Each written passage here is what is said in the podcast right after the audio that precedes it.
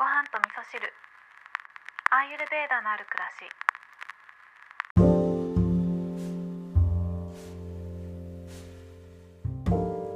こんにちは。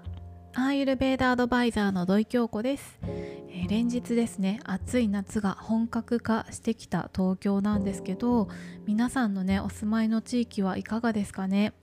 えー、もうエアコンをね結構皆さんガンガン使ってらっしゃると思うんですよ。私もね自宅でもオフィスでもエアコンを使ってるんですけど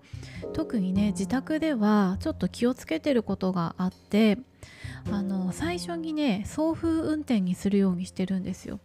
で送風運転でもうそれでも暑かったら冷房にするっていう風にしてるんですね。で最近気づいたんですけどこの気温がねぐんぐん上昇していいく中で何が不快なのかってことを考えると熱がねこもった状態が私にとってはとても不快だなっていうふうに感じてるので空気を循環させてあげるっていうだけで、えー、冷えすぎにもならないし、えー、体感的にはねとっても心地のいい空間になるなっていうことが分かったんですね。なので、あのー、ガンガン冷やさなくてもですね、え空気を循環させてあげるだけでその空間を心地よくするっていうことができるので是非ね冷えすぎでちょっと困ってるなっていう方いらっしゃったららね送風運転っていうのも取り入れてみるといいんじゃないかなっていうふうに思いますでオフィスではですね私はまあねオフィスはさすがにちょっと送風運転だと暑いのでえー、冷房を使ってるんですけどやっぱりね足元がめちゃくちゃ冷えるので足元はねブランケットを足に巻いて足元は暖かく、えー、頭は涼しくっていうのを心がけています。はい、で今日のお話はですねこの暑い夏に、えー、活躍してくれるスパイスのお話をしたいんですけど今日の主役はですねフェンネルシードのお話ですね。フェンネルシードっていうのは別名ウイキョウっていうふうに言われてたりもするんですけど、えー、これはですね私がよく取り入れてるのは食後にね数粒噛んで、えー、胃薬代わりとして使ったりとかあとは口臭予防にもなるんですね。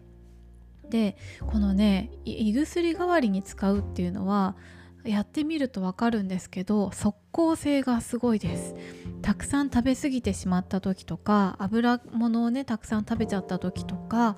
ちょっと気持ち悪いなっていう時とかあとはね PMS なんかでねお腹が気持ち悪くなるとか吐き気がするとかそういった方にとってもねこのフェンネルシードをまあ、最初は結構癖があるので34粒で十分かなと思うんですけどそれをあの口の中でただ噛みつぶして食べるっていうだけですごくねすっきりするんですよね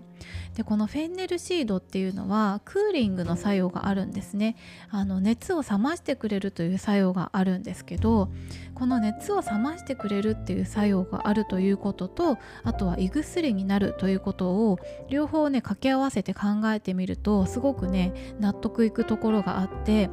あの胃っていうのはアーユルベーダではピッタのエネルギーのえー、お気に入りの場所なんですね。でピッタっていうのは火の要素なので、えー、クーリングするっていうことで高まりすぎてしまった火を落ち着けてくれるっていう効果があるんだなっていうふうに、えー、考えられますよね。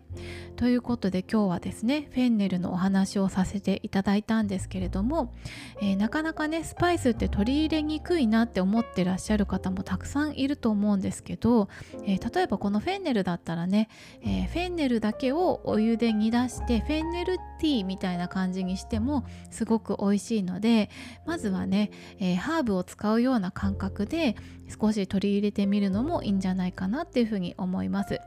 今日も聞いていただきましてありがとうございます。